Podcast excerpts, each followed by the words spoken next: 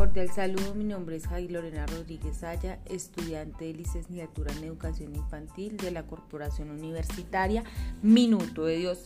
El día de hoy vamos a voy a hablar de lenguaje gráfico y su importancia y cómo mediante diferentes estrategias eh, que podemos emplear dentro del aula podemos eh, lograr que los niños y niñas expresen sus sentidos, sus emociones.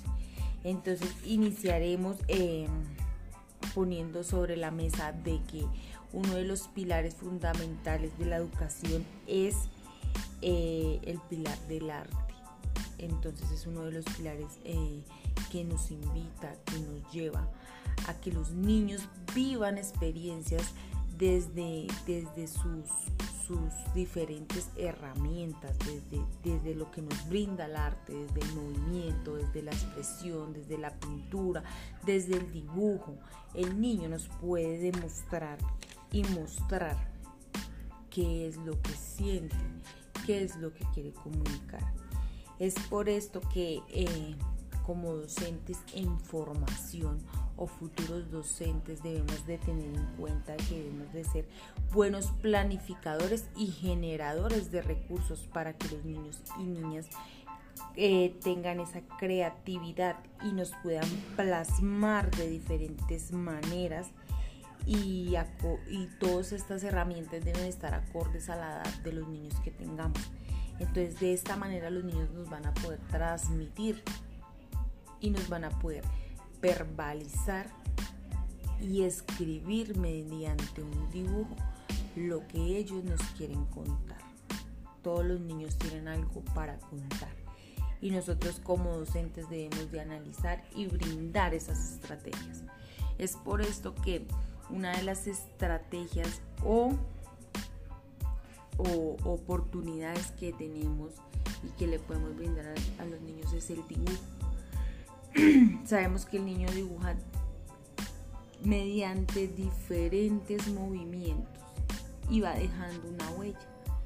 Los, los sabemos que el, el dibujo parte de una línea, pero esa línea puede ir para diferentes lados, puede tener diferentes formas, colores, movimientos.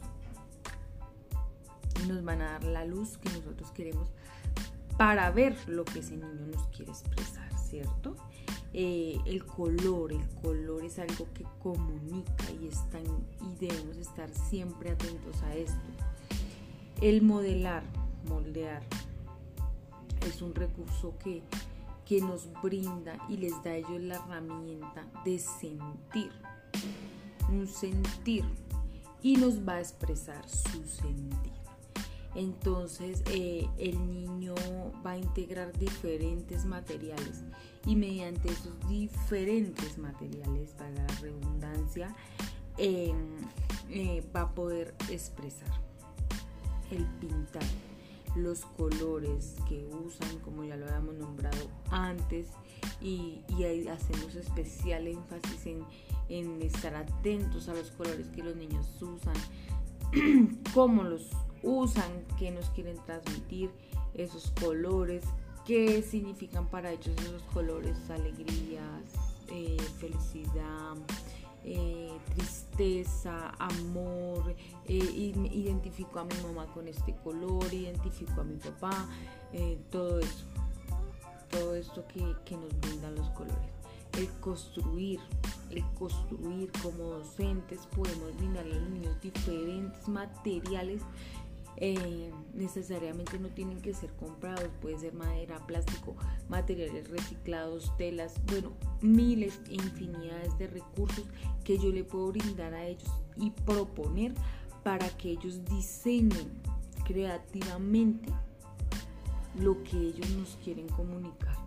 Entonces, si nos van a comunicar que se sienten felices, alegres, eh, divertidos, emocionados, eh, tristes, vulnerables, no sé, pero todo esto, todo esto que les acabo de decir, es algo que encierra lo bonito y lo magnífico de explorar mediante las artes. Eh, lo, lo, lo, lo, hermoso que los niños tienen para comunicar y los niños tienen para plasmar.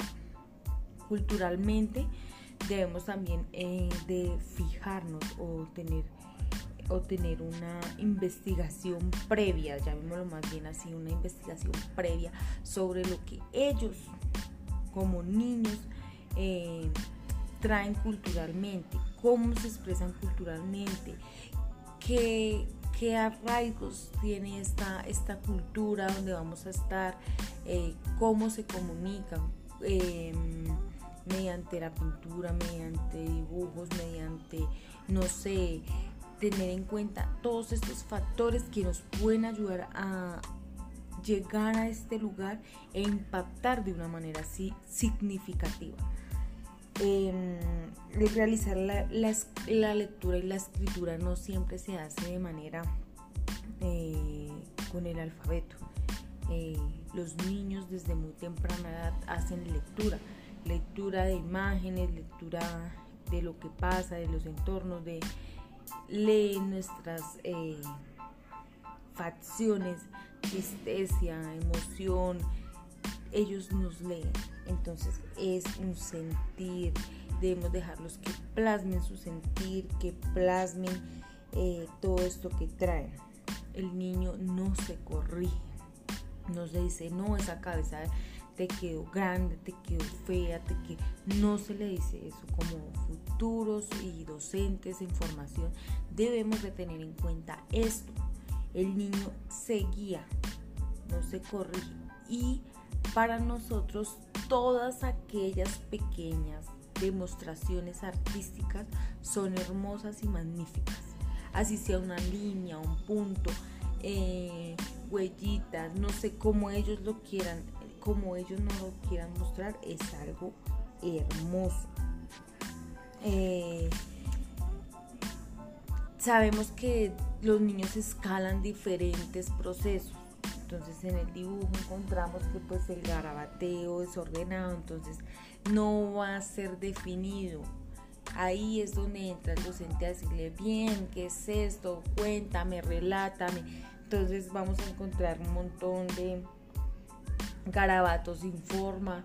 Eh, por lo general los niños lo hacen en forma circular entonces eh, no, esta es mi mamá, este, y ahí van a ver miles de personajes y va a haber una historia detrás de ese dibujo.